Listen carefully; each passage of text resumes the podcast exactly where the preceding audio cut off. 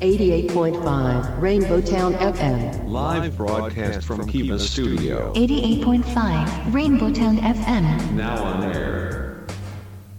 Rainbow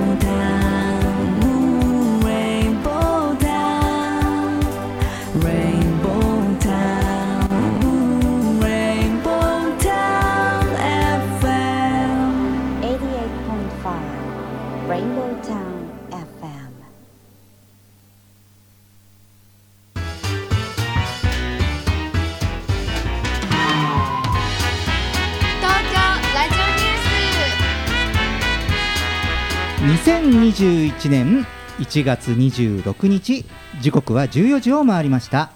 FM88.5MHz レインボータウン FM をお聞きの皆さんこんにちは東京ラジオニュースメインキャスターの松ピーこと松本哲弘です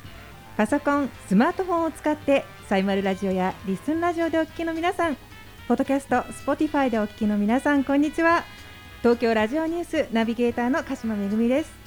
レインボータウン FM 東京ラジオニュース。この番組は毎週火曜日に好奇心あふれるキャスター、松ピーこと松本哲弘さんと個性あふれるコメンテーターでニューノーマル時代の気になる話題を独自の目線で語るニュース解説番組です。はい聞いているあなただけにお届けしますと、えーいうことですが、えー早くも東京ラジオニュース1月5日からスタートしまして今日は4回目の放送回ということでね。1月も終わりますよ、あっという間に。あっという間に。早いですね。えーっとね天気がねまたこの後雨が降るんでしょうかね。ね、ちょっうん。と晴れたと思ったら、ねま、たさっきね、その少しし晴れ間が見えましたけれども、まあ、この後ね、雨の予報も出ておりますので、えー皆さんね、えー雨に気をつけてお過ごしくださいということで、えー私はですね、はい。ちょっと話変わりますが、先週、ストレスチェックなるものを受けましたよ。してます、メグさん、ストレスチェックって。測れるんですか？測れるのよ。ストレスストレスをあの専門的な生化学的にはい。ちゃんとあの僕はね唾液を取ったんですけど唾液を取るとあるストレスがあると高くなる酵素、酵素、うん。アミラーゼ酵素っていうらしいんですけど、あのはい。詳しいことは知らないですけどね、はい。アミラーゼ酵素っていうものがあってなんかそれをあのあの唾液をねその検査器にかけると、うん。アミラーゼ酵素の量で、うん。数でストレスの度合いが分かるんだって、うーんわかったんですよ。やってきた、うんですね。僕検査したんですよね、はいで検査したらね1回目検査したら、えー検査してるしてくれたはい。医学博士の先生が、あ松本さんごめんなさいあのエラーです。ちょっとエラーになっちゃったんで、はいはい。もう1回測らせてくださいって言って、うんうん。測らせてもらったのね。で2回目測りました、はい。で2回目測ったら先生がずってね首かしげながらねストレスはありません。えこの この現代社会にですか、はい、ストレスがね、えー生化学的に僕はストレスがありませんでした。でね、何でもその先生が最初はい。1回目測ったら、そのストレスの数字が、うん。えー、と5とか30とか80とか100とかあるんですね。で普通の人はだいたい、えー、と30オーバーから100ぐらいなんですって、うん80かな？100ぐらいですって。で100超えると本当にあもうストレス？あるんでいろいろ生活習慣とかね、なんか人間関係とか大丈夫ですか？ってなるんだけれども、えーそういう世の中で僕は測ったら最初5だったらしいんですよ。うん、5 5で5で その先生があこれ5ってありえないから、はい。それで僕にすいませんなんかちょっと今検査機かけたらエラーだったんでって言って最初の数字も5で2回目も5だったんでそれで教えてもらいました。あれですよね、うん。仕事関係ならずとももう友人関係から家族関係全部においてストレスがないってことですよね、うん、多分ね周りの人にストレスがかかってんだろうね。誰だろう誰だろう。まあすみません。出番待ちのあのコメンテーターの皆さんがうんうんってうなずくのはやめていただけますか？さあまあそれとですね、はい。えーまあそれの話とまあもう一つはこうお話ししたいのはね先週すごくいい体験をしてきまして、うんうん。えーそれはね先週の土曜日に、はい。えー書道をやってる友人がいましてその友人があの作品を出展するということで、はい。書道展に行ってきました、うんうん。うん。これねスタジオ一切スタジオ一切というところうん。はい。まあ、その書道教室のお名前がね、はい。でそのスタジオ一切展ということで、えーそのサブタイトルがそれぞれの形展って書いてるので書道でさ形？形？と思ったんですよ。ですよね、うん。はい。それでまあ品川区美術館で開催されたので行ってきたのですがまあねショーを見るというよりも絵画絵を見るような感覚でした。うん、あのねあのすごくその先生ともそのお話ができたんですけれどもねあのね何という字を書いているかを見ていただくというよりもその字のイメージ例えば力強い字もあって例えばね月という字もね男性が書いた月という字もあるしまあいろいろほ他の方が書いた月は、とてもなんかこう繊細な線の細さで書いた月もあって、だからその月という字そのものの意味合いというよりも、その形とか太さとか、あとねその字の周りにその書道教室の作品は例えばこう例えばうさぎ月で描いたらうさぎの絵を薄墨で描いてもいいしなんかそういうアクセントになるようなことを字をプラスそれをイメージするようなものも描いていいんですよ。でとてもねなんかそういうことをこう見たときに、はい。やはり今あのこういうコロナ禍でねエンターテインメントとかアートとか、はい。なんかそうやってその創作活動をしている人たちすごく大変だと思うんですよね。はい。でねこういう世の中でもやはりこれはなくしちゃいけないなと思って。であのその、まあ、書家のね、はい先生とお話をこうした時にあのとてもあったのはやはりそのアートはあの、まあ、癒しっていう人も言いますけどアートはやはり希望だし僕もやはりアートとかそういうエンターテインメントとかいうのは祈りとかなんかこう人の希望やはりそういうのをあのなんか引っ張る原動力だと思うんですよね。なので、まあ、今ね緊急事態宣言中でありますけれどもやはりこういう活動の日とか、まあ、こういう人たちがあの活躍できる場が、うん。たくさん出てくるような世の中に早くなればいいかなというふうに思いました。うん。まあ、そんな近況からですけれども本日スタートしましょレインボータウン FM 東京ラジオニュース。この後は世の中のニューノーマルを追いかけて紹介するニュースピックアップ。そして14時20分頃にはメインコメンテーターにライブ配信サービスアミーダ代表阿南秀樹さんこと DJ ジェットさんを迎えて今日最初の話題について語ります。う東京ラジオニュース。東京ラジオニュース。東京ラジオニュース。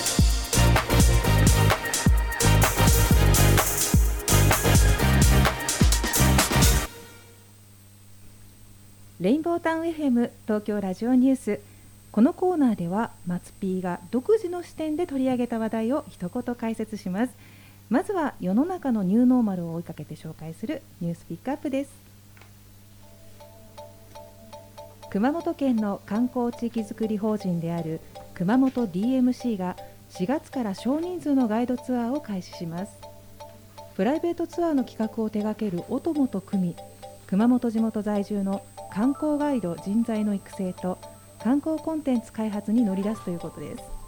これはコロナ禍で旅行が個人化小規模化することを捉え大型ツアーでは注目されてこなかったエリアや切り口に焦点を当てて旅行者を誘致しリピーターに育てるのが狙いです。ホテルは消費者と地元企業が出会う舞台。京都にできたサステナブルなホテルグッドネイチャーステーションではホテルは宿泊する場所という役割そのものを見直した取り組みを行っています。宿泊客はもちろんのことレストランで使われる食の生産者や近隣住民などホテルに関わるさまざまな人が交流し館内では新しいライフスタイルの実験場所として気づきがあるような構造になっています。神奈川県平塚市を拠点に活動する湘南生き物学校が自然活動支援事業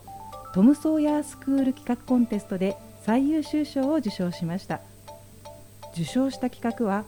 平塚の定置網漁で取れた魚を観察したり池の外来種を駆除するなど環境学習と冒険体験を組み合わせた自然冒険隊が行くという企画。新型コロナの影響で密を回避できる外遊びの需要が高まっていることを受けて体験型の自然学習がブームになりそうです。いちごのドライブスルーはいかが？栃木県の道の駅益子では駐車場でいちごのドライブスルー販売を行っています。これはいちご狩り客の減少など新型コロナウイルス感染拡大の影響を受けるいちご農家を支援しようという企画で今後も当面は土日祝日に実施する予定です。支配人の神田さんによるといちご狩りの受付は通常の8割から9割減の状況で非常に厳しく地元の人が県外へいちごを送る際などに利用してほしいと呼びかけています。はい、えー今日のニュースピックアップ最初の話題は、はい。えーまあ、熊本からの話ですけどね、まあ、うんこういうその DMO というんですけど、はい。観光地域づくり法人というのが、えーまあ、国の、ねえーうん。政策で出てますけど熊本県はですね少人数のガイドツアーを開始ということでこれね私自分の体験から言うと、えー川崎大師よく行くんですけど、川崎大師に行くときに現地のガイドツアーさんに案内してもらうと川崎大師巡りすごい楽しいんですよ。うーんうん、であのやはり川崎の地元はいの人たちがボランティアでやっているんですけど、やはり行くとねその観光ガイドにはない地元の人が知っているところとかあとその回り方とか、うんううん。ん、でその回り方とかもその状況を見てあこっちから回ってこれやるといいですよとかって言ったりとか変な話ね。あのいやここであのちょっとご祈祷というかしてもらうんだったら向こうでミニご祈祷をやってるのであれ無料でやってますから それそこからそれを受けてみてとかっていうね。そういうその穴場情報を教えてくれるんですよね。であのなんですかねこう地元の方のその観光ガイドあと旅行がやはりこういう少人数とかうん。小規模化しているということ、であの旅行のニーズがですねこうバクッと大きくした目的から、うん。あの目的が細かくなってくるっていうかね、うんうんこう細分化されてくるっていうのでこういうその取り組みというのはですね地元の方も参加するし、はい。あと地元も応援もする、うん。でそれとですねあのこれ旅行者にとって観光ガイドってやはり人が案内するから僕もそうなんですけどもう観光ガイドさん川崎大使の観光ガイドさんもう3人ぐらいすごいもう名前も知ってるんですよ。例えば同じ松本さんという、うんうんうん。あのガイドの人がいたり、ね、もうこう人付き合いが始まってるのね、なので例えばその観光地をリピートするときって、はいやはりそこに知ってる人がいたり馴染みの人がいたりすると、うん。こう自分のお友達をまた一緒に連れてきた時もね今度今日は僕の友達誰々連れてきたのでまた案内してあげてとか、うん。うんこう人付き合いですよね。ちょっと距離感がある人付き合い、まあ、あのこういうことが始まることでその観光地をリピートするという、まあ、観光地にリピーター客が集まるという考え方もあるのかなと思ってピックアップしました、さあそれと続いては、えー京都にできたサステナブルホテル。はい。えーホテルはあメグさんはホテルマンだよねもともとね、はい。うん、だけどホテルなのにもうホテルの目的を宿泊することはさて置いといて。迎えるってことはないんですね。もううん交流するっていうことがね。交流する場所に使う、うん、でだからその地域の人とかあのホテルでいろい。ろはレストランとかで提供してるから生産者とか仕入れる人たちの交流の場でその交流の場を市民にも開放するという考え方ですよね。でワンノブ宿泊者も入ってますよっていう考え方だったんですよね。これはあのすごく今やはり一番打撃を受けているのは、は旅行業、ね飲食業ですよね。なの中で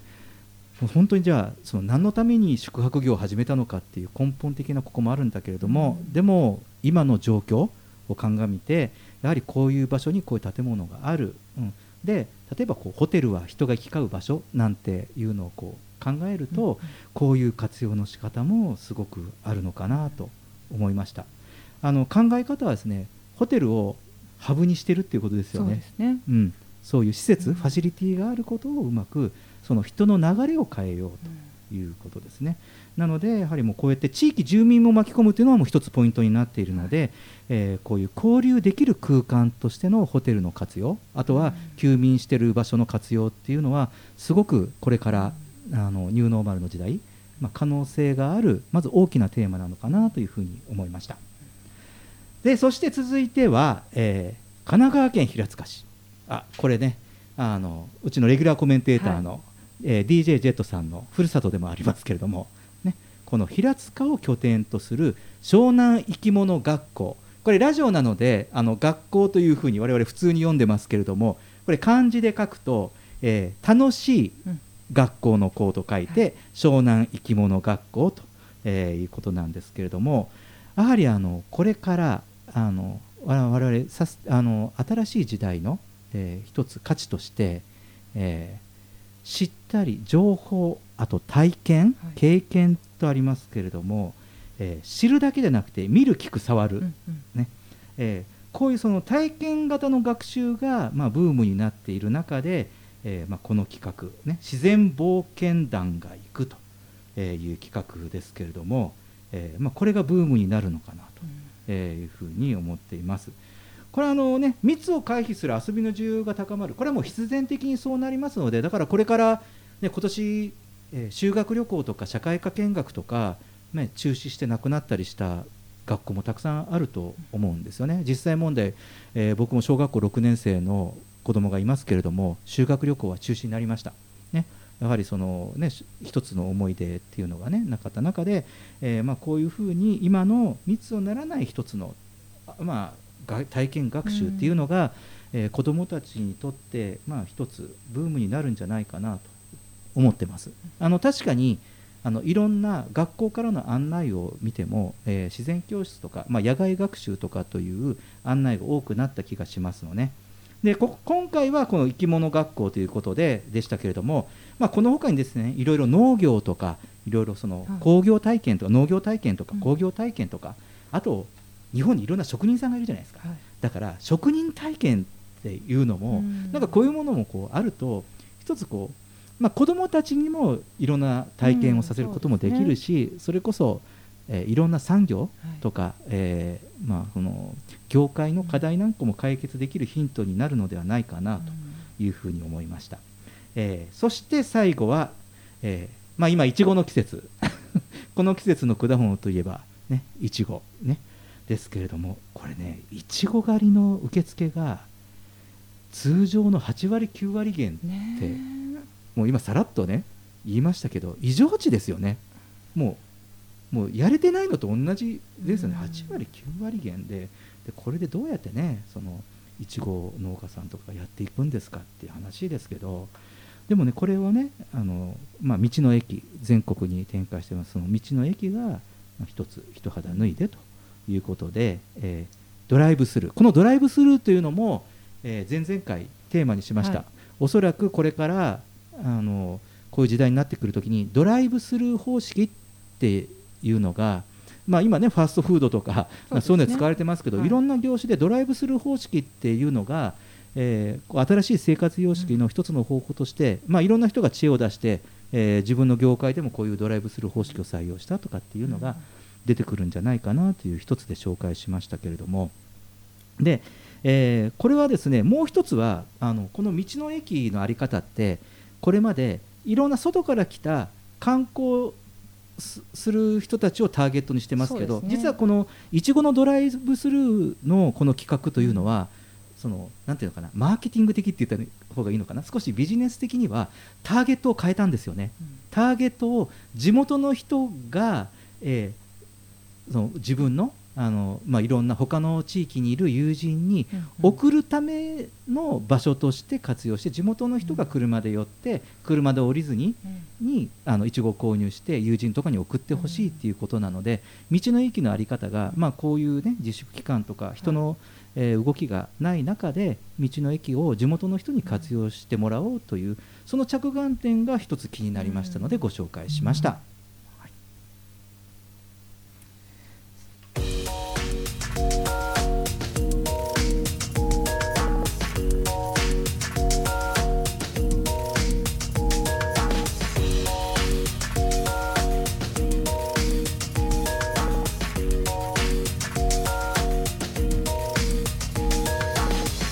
京ラジオニュース。レインボータウン FM 東京ラジオニュース。今日最初の特集テーマは2021年ニューノーマル自体が日々の生活に与える影響について生活と消費の実態です。はい、えーメインコメンテーターはライブ配信サービスアミーダ代表の阿南秀樹さんことジェットさんです。ジェットさんよろしくお願いします。よろしくお願いします。さあそしてはい。今週第4週目はスペシャルコメンテーターをお招きしています。お初めてですね。初めてですね。はい。はい、えー次の時代にパラダイムシフトする企業を支援する専門家集団株式会社エスペシャリーの代表小島圭さんです。よろしくお願いします。よろしくお願いいたします。さあ今日はね僕ねあの自分のツイッターでねはいはい。今日はスペシャルコメンテーター登場です。でいわゆるあのイニシャルトークね、はい。イニシャルトークであのアルファベットの K 書いて K さんって書いたんですけど読みそのままですよね。そのままじゃん。と思いながら来ました。K さん。そうですね。はい。はい。えで、えーまあ、今日はですね、はいはい。まああのね小島圭さんも入っていただいて、えー私と皆さんのお手元にですね、えー一つのデータがあります、えーこちらニューノーマル時代が日々の生活に与える影響について全国の20代から50代の男女1000人を対象にしたサントリービールが実施したインターネット意識調査のデータです。なるほど。まずですね、はい。まあ、どんなテーマで調査をしたかというと、はい。えーニューノーマル時代のメリハリ生活の実態ということなんですが、えーデータを見るとですね2021年に生活の中で新しく意識したいまた新しく新たにやってみたいことというアンケート結果なんですけれども、はい。えー第1位はですね、はい。健康に気を使うということなんです。これ全体の41.9%、はい、これが1位なんです。新たに意識することで健康。はい。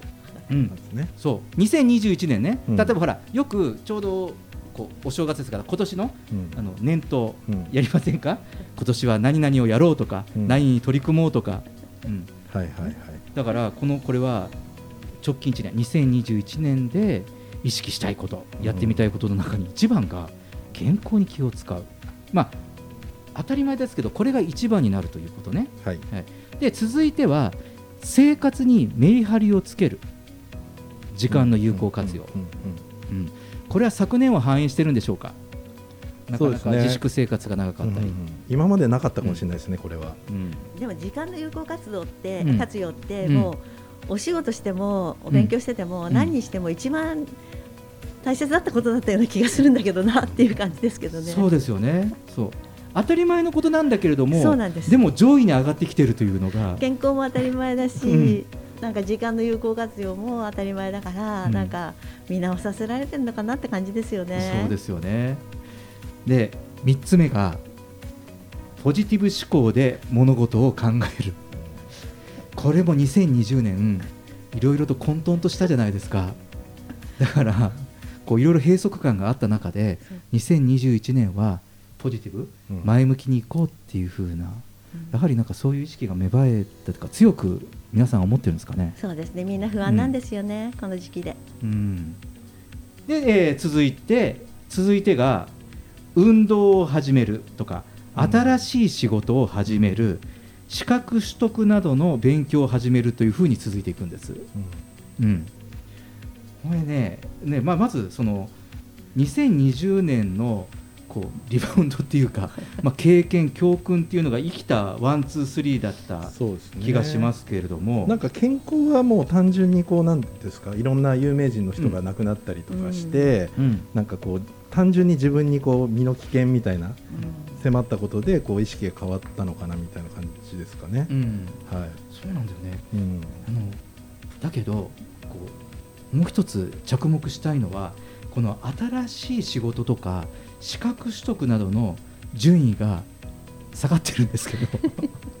順位が変わってますが、あの昔だとやはりその新年新年のその年頭のそう実の抱負ね。そう抱負とかでやはり今年はこういう事業を始めますとかこういう仕事やるぞうんっていうとか感じだったんだけどね。うん。こういう資格を、ね、取得しますとか、ね。まあ、あのお二人ともあの経営者の方なので、はい。どうでしょう？あの経営者ね、これ意外だったんですよね、この新しい仕事を始めるとか資格取得っていうのが順位が結構低かったっていうのは、うんうんうん。なんかこういうなんていうんですかね、えっとリモートとかになって、どっちかっていうと、うん。まあ、時間の管理よりもやっぱりそのなんていうんですか中身を企業の人も見てくるからやっぱり自分を磨かないと、えっとまあ、っていうことに直面する機会だったんじゃないかなと思うんですけどこれ今まだ低いってことは、まだその企業がその融資とか、うんうん。なんていうんですかその助成金とかでこうなんていうんですか頑張って、今まやってるけどこの先またどんどん厳しくなって企業とかどんどん潰れていくとやっぱりこの辺って仕事ねなくなってもう、うんね、飲食の人とか、まあ、周りのなんて言うんでしょうね飲食店やってた人とかはうん。もう仕事なくなってますから、うん。仕事のことを考えざるを得ない状況になってるんですけど、うんうんえっとまあ、そういう意味ではまだこのアンケート取ったのが何月かちょっと分かんないんですけど、ん。これは仕事の方はもうなんでしょうこれから出て増えてくるんじゃないかなとは思ったんですけど、うん、そうなんですよ。多分あのこれであの、まあ、お聞きの皆さんも誤解なくなんですけどその資格取得とか新しいビジネスをやる人が減ってるわけではないんですね、うん。あの意識調査の結果で意識のランキングがあー意識の下がったということですね。うん。はいどうでしょう？あの小島さんなんかはそれこそあのいろんなスキルとか資格を持ったその専門家集団を、まあ、引きしてるわけなんですけど、その立場からするとどうですか？こういう意識け調査の結果が出たというのは。そうですね。今の時期はやはり健康に一番気持ちがいっても仕方がないなと思うんですよ。あとリモートだからちゃんとしなきゃとか思ってるところの気持ちの表れがね、上に来ているなと思っていてでそのそうやって考えていくとあの資格とか自分を磨くっていうのがちょっと多分後でお金かけたいなというところには出てくるんじゃないかなと期待はしているんですが、あのそっちよりも今ある現実を受け止めているっていうのが精一杯かなっていうところと、あと新しい仕事を始めるっていうところが今副業っていう話が出てるじゃないですか。はいはい。そのところで次の可能性を探しに行こうとしている人もいるのかなという少し、うん。あの自由な生き方の今後の展開にあの行くんじゃないかなっていう少し期待を持ってみようかなと思っているところがあるんですがまずは元気に乗り切らないと。うん、そうですよね。ただね、うん。資格とかっていうのはね自分をこう鼓舞するものだからチャレンジしてほしいなっていつの時代でもチャレンジしてほしいなっていう気持ちはあります、そうですね。うん。だからそこはもうちょっと期待したい。うん、あのまあその上位に入った one two three って先ほども、あの皆さんおっしゃった通り当たり前のことなんですけれども、まあ一つはまずはその当たり前に思ってた日常がまあ損なわれたわけですよね。うんまあ去年ね。だからそこでまあ一旦その今まで当たり前に思ったことを大切に思う意識があって、でやはりまあ次そのじゃあ生きていくためにはあとは世の中を良くするためには自分がどう動けばいいのかなと思った時に新しいビジネスだったり仕事だったり、まあ、自分に力ををつけるとかなんかそういうことに流れていけばいいかなというふうに思いますよね。はい、えーそして続いては、えー日々の生活をより豊かにするためにコントロールしていきたいこと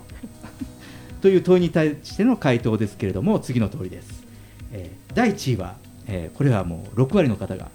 お金の使い方。第2位が時間の使い方。で、え3番目にやはり健康管理、うん。ねえートップはお金時間健康ですが。どうですかね。これ例えば僕なんかほとんど普段運動とかしないんですけど出社する会社に出社することが運動だった んでもうそれがなくなったからまあそうですね。なんかその時間と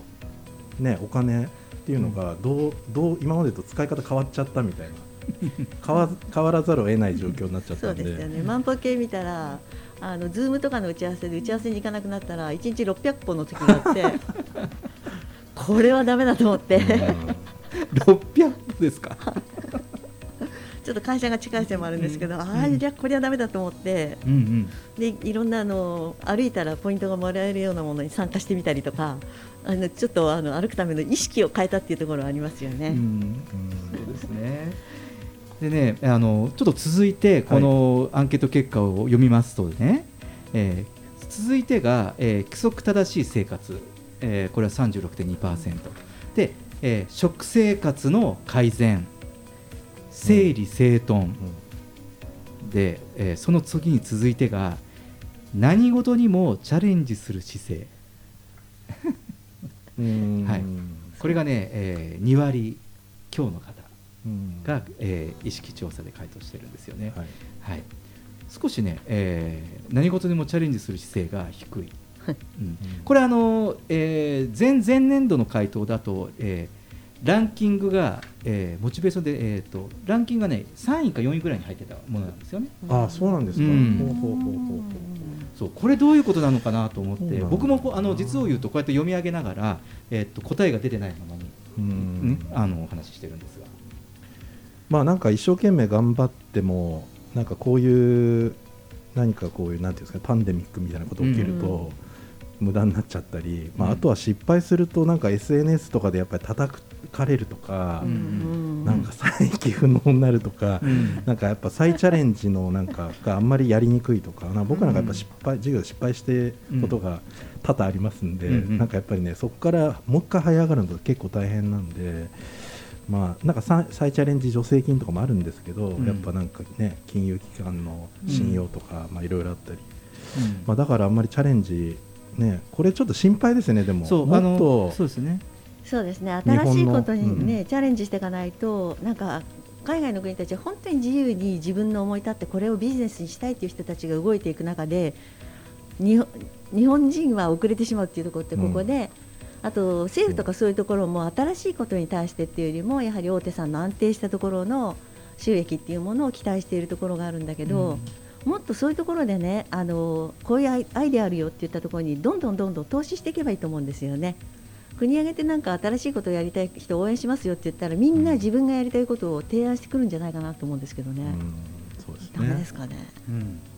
そうなんですよね、だからこれあの少し民族性も出るのかなそうなんといですよ。うだからなんかあのいろいろ行動制限とかなんかそういうのが制約が来るじゃないですかそれイコール不自由じゃなくってあだからなんか今時間が取れるからあなんかいろんなことできるんじゃないかってそうそう。思ったりするその発想とか。でおそらくそのビジネスとか、まあ、それこそお二人経営者だったりその起業家起業する人たちの意識はもしかしたらそこにあるかもしれないですけど、やはりその、えー従業員さんも含めてやはり一般消費生活者ってね、まあ、我々もワンノブですけどそう考えた時のその全体の意識普通に働いている方々、ね、あのサラリーマンで働いている方々、主婦の方やはりそういったことに対してのそのアンケート結果うんですから、だからそうするとちょっとこれあの意識がここの域に少し下がっているのは気になりますね。うんそうですね。はい、さあそして、えーもう一つちょっとデータがあるので紹介させてください、えーニューノーマル時代の消費の実態調査ということで実際にどんなものが購入や利用がされて増えているのかと、えーいうことなんですが、はえー購入利用が増えたものとしてちょっといいお店での外食とか食材の購入、うんあとちょっといいお酒、でちょっといいものとして高価な家電とかオーディオ楽器、ねえーあとアロマとかマッサージとか美容のグッズ、どうですか小島さん？いいですね。ちょっといいもの、うん。ね。えーこれはあの何が増えたかというテーマよりもちょっといいものを買うという傾向にあるという、まあ、調査結果なんですけど、どうでしょう？あのお二人のあの消費生活を考えるとどうですか？ご自身からすると。そうですね。そのコロナ前、うん以前、うん。前はね当たり前のように人と会えていて外食することが多かったのが限られた人間とあの行くってなるとやっぱりちょっと会費で参加するよりもせっかく会える時だからちょっといいもの食べ行くっていうこのちょっとっていうのがねすごく使いやすいこのアンケート見てちょっとちょっとちょっとっていうのを見ながらあのちょっといいかなと思いながら見ていてあのズームとかやってると知り合いの方のあの背景があの普通の白い壁だったのが知らない間に観葉植物が増えてる。でなんか一歩ちょっと誰かが褒めたんですねあ素敵な観葉植物ですねって言ったらそしたら次の月の時はもう一個増えてたんですよ。そういうふうにしてちょっとずつ自分のこう見せ方っていうのも少し一つランク上の自分っていうものを、あの皆さんが見直して演出する時が来たのかなと思って、うん。この時代が来たなと思ってるんですよね。確かに。これあとなんか全部心とかメンタルとか記憶に関係するものばっかりなんですよね。なんか。あそうね。んお食べ物とかも美味しかったとか、うんね。きょ音楽も聴いてものに残るものじゃないじゃないですか、なんか。なんかねそういう体験とか気持ちの変化とかちょっといい気持ちになるもの、そうなんですよね。だから料理とかもそうですしね。ね。あの日常のその食事とか飲んだり食べたりすることにに関しても、うん。ちょっとしたその感動、うん。うん、あ美味しいとかなんかその域まで行くようなこう感動をこう欲するっていうかそうまあ、そういう消費行動が現れてるのかな。そう服とかね車とかないですもんね。うん、そうなんですよかね見せるものとか、うん。よく見せるものとかそういうのなくて、うん。うんそうなんですよね。だからそのこやはりこれもその自粛とか行動制限がある中で、やはり人間特に人間は感情の動物とも言われますけれども感受性が枯渇して何かこういうメリハリ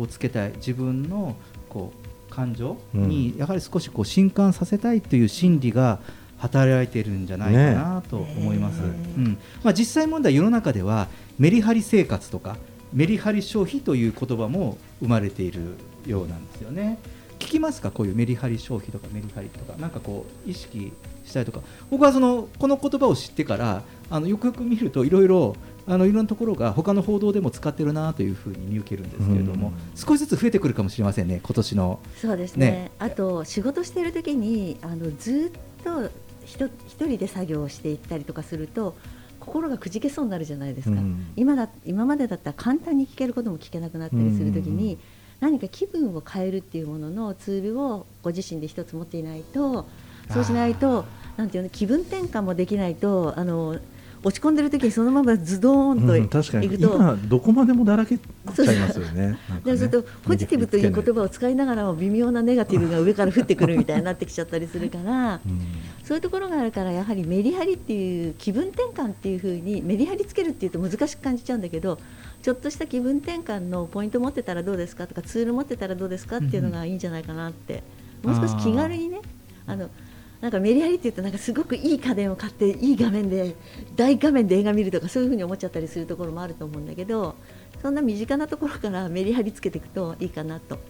うん。あと時間になったらズーム切るとかね。ああなるほどね。うんさすがこれね小島さんナイスアドバイスですね。切ると呼びますけどね電話しますけど。はい、えージェットさん小島さんありがとうございました、えーレインボータウン FM 東京ラジオニュース。今日最初の特集テーマは2021年ニューノーマル時代が日々の生活に与える影響について生活と消費の実態でした。東京ラジオニュース speed.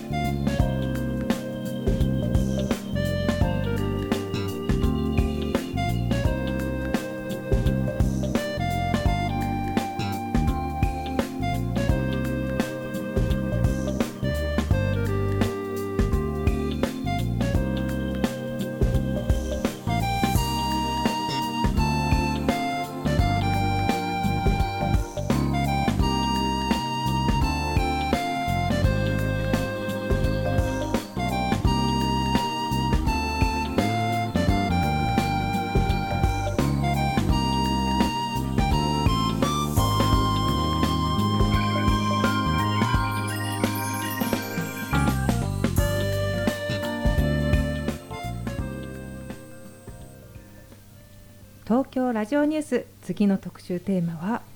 ニューノーマルで大きく変わるライフスタイルと経済です。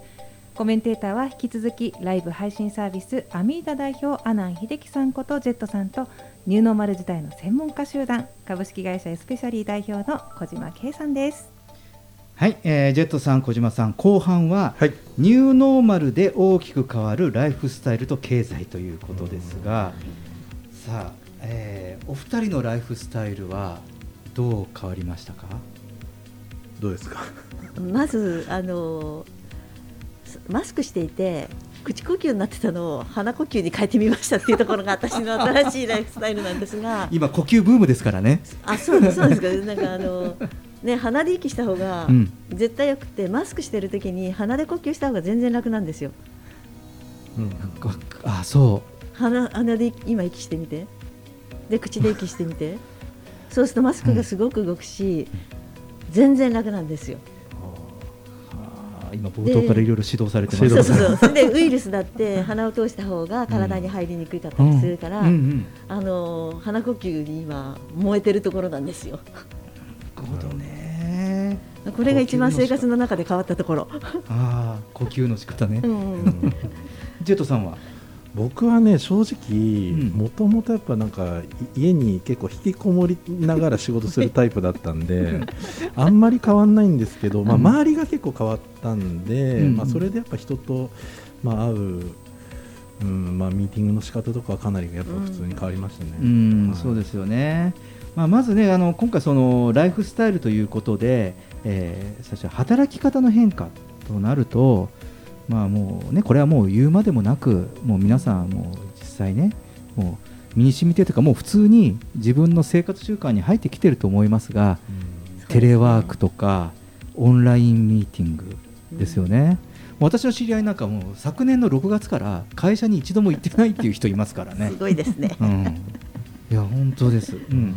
ねこういうこともね、うん。もうあの小島さんの会社とかもそうでしょ？そうですね、テレワークしている社員もいますし、うん。そうするオンライン会とそうオンライン会議で、うん。あの昔だったら会議と会議の間に時間があったじゃないですか、はい。オンラインって3時から4時で4時から5時なんですよ。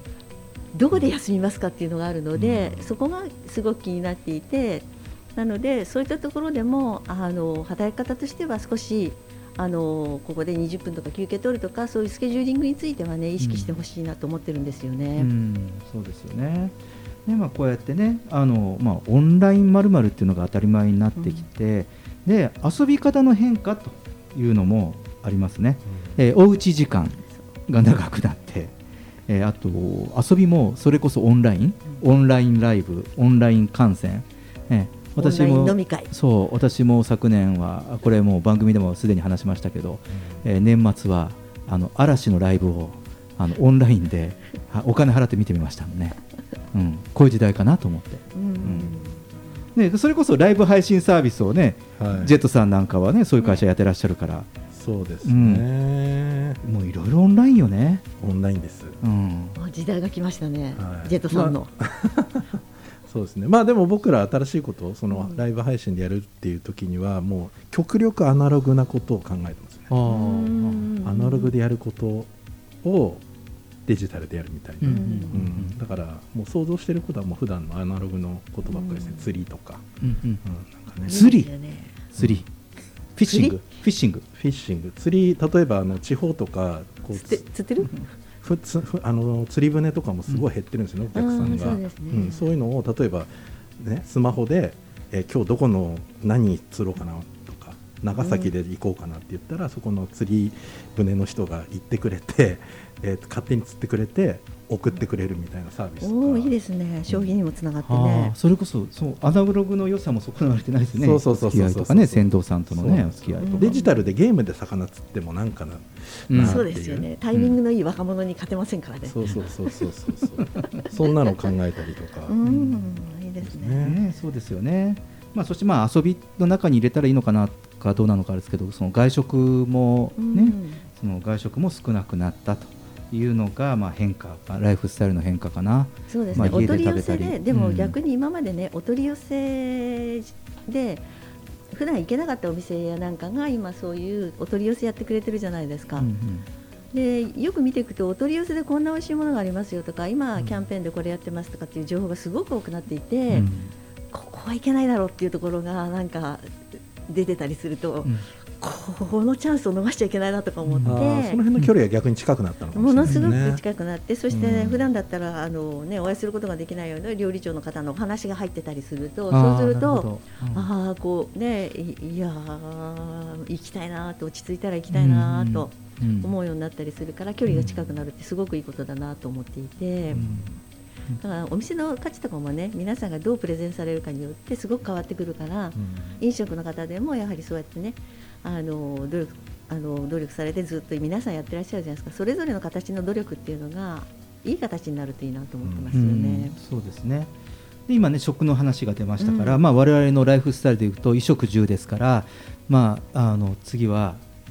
住衣服。分住かれたって言って僕はいいって言った。いから言ってました、ね、衣服ですねはいこれどうですか？テレワークが多くなってきてあまりなんかそのお洋服の着る点数が減ったっていう方もめちゃくちゃ減りますよね。いらっしゃるんですか？あのうんずっとえまあ今でもスーツとか着てますけど。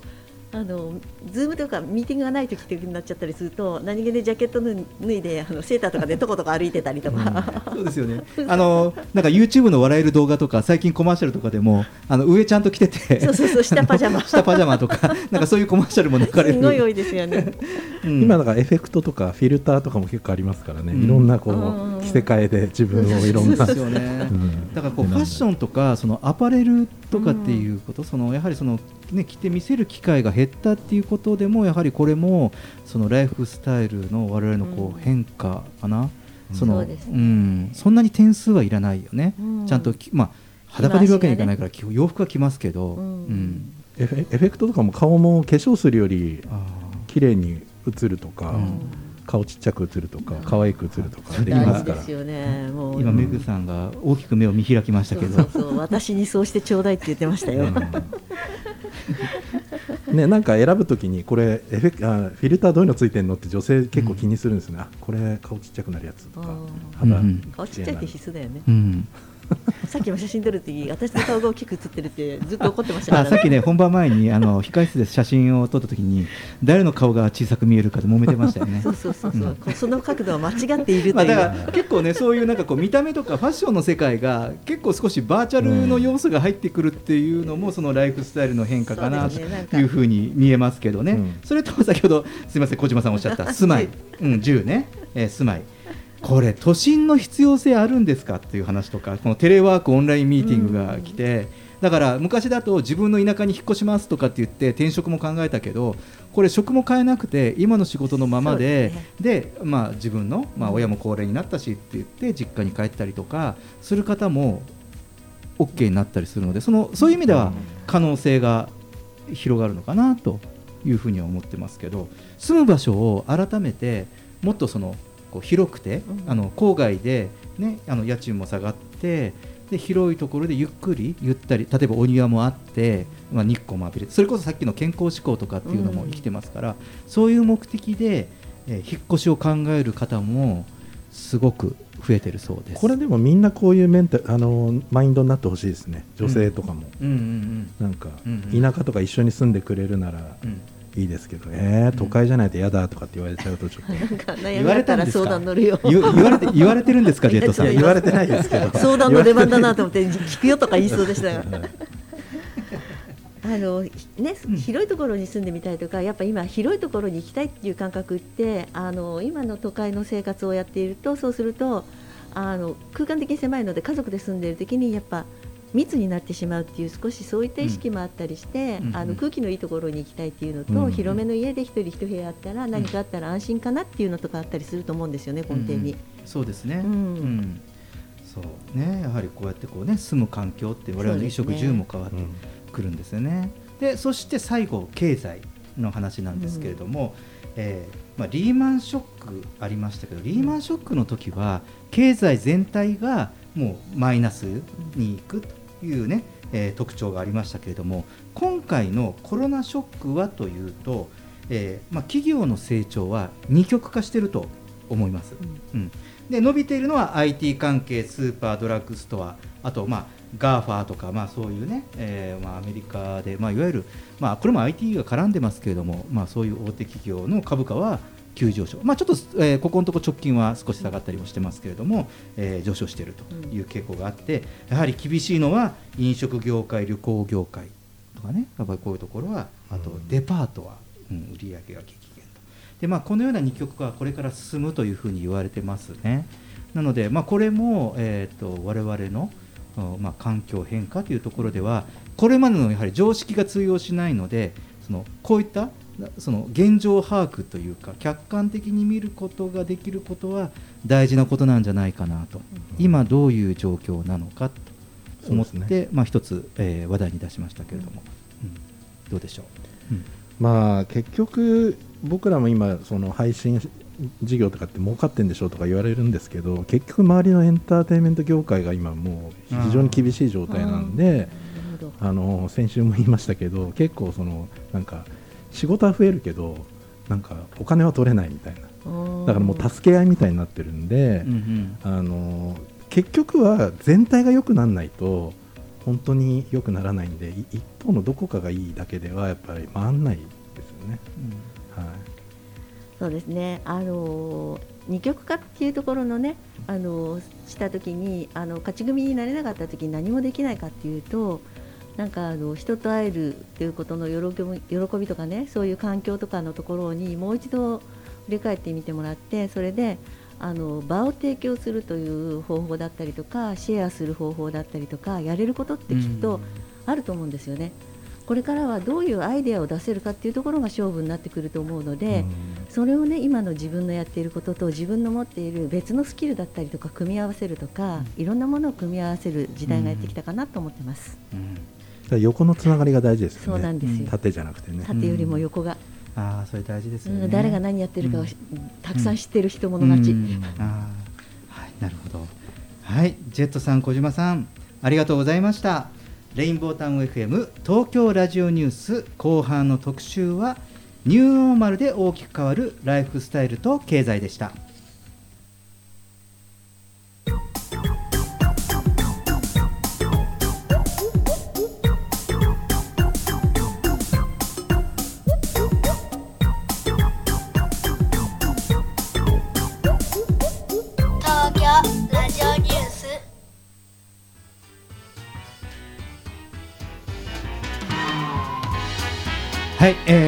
ィングです、めぐさん。はい、お疲れ様です。ありがとうございました。さあ、どうですか、第4週。ねあっという間ですけどね、うん小島さんがおっしゃったやれることはきっとあるやれることをね私も探そうかなと横で聞いて思いました はいジェットさん、お疲れ様でした。お疲れ様でした。まあ4回目ですけど本当あっという間ですね。はい。もうこれからもニューノーマルどんどんね、えー新しいアイデア出していきたいと思います。はい、えー小島さん。はい、どうでしたか、東京ラジオニュース。これからあの毎月第4週はいろいろご意見をいただきますが。はい。えっと、やっぱりあのみんなと一緒に考えるっていうのがいいかなって一人でこもるより、うん。みんなで情報を発信していくからみんなも一緒に意見ちょうだいっていう感じですね、うん。で楽しく新しいことをやっていきたいです。はい、えー引き続きよろしくお願いします。東京ラジオニュースでは公式ツイッターと公式フェイスブックページを開設しています。皆様からのご意見ご感想全国からの情報はハッシュタグ東京ラジオニュースとつぶやいてみてくださいそれでは月替わりのエンディング曲でお別れしましょう1月の曲は DJ 音楽プロデューサージョー側とシンガーで作詞家のマサヤからなる音楽デュオ MJ で月と太陽です東京ラジオニュースお付き合いいただきありがとうございました。また来週お会いしましょう。この胸を埋め尽くして思えばあの日からずっと交わってた世界線。でも気づくはずもない。まだ打ち明けられない。もう日もさっちもいかなくて過去に学ぶ成功あっちこっち揺られ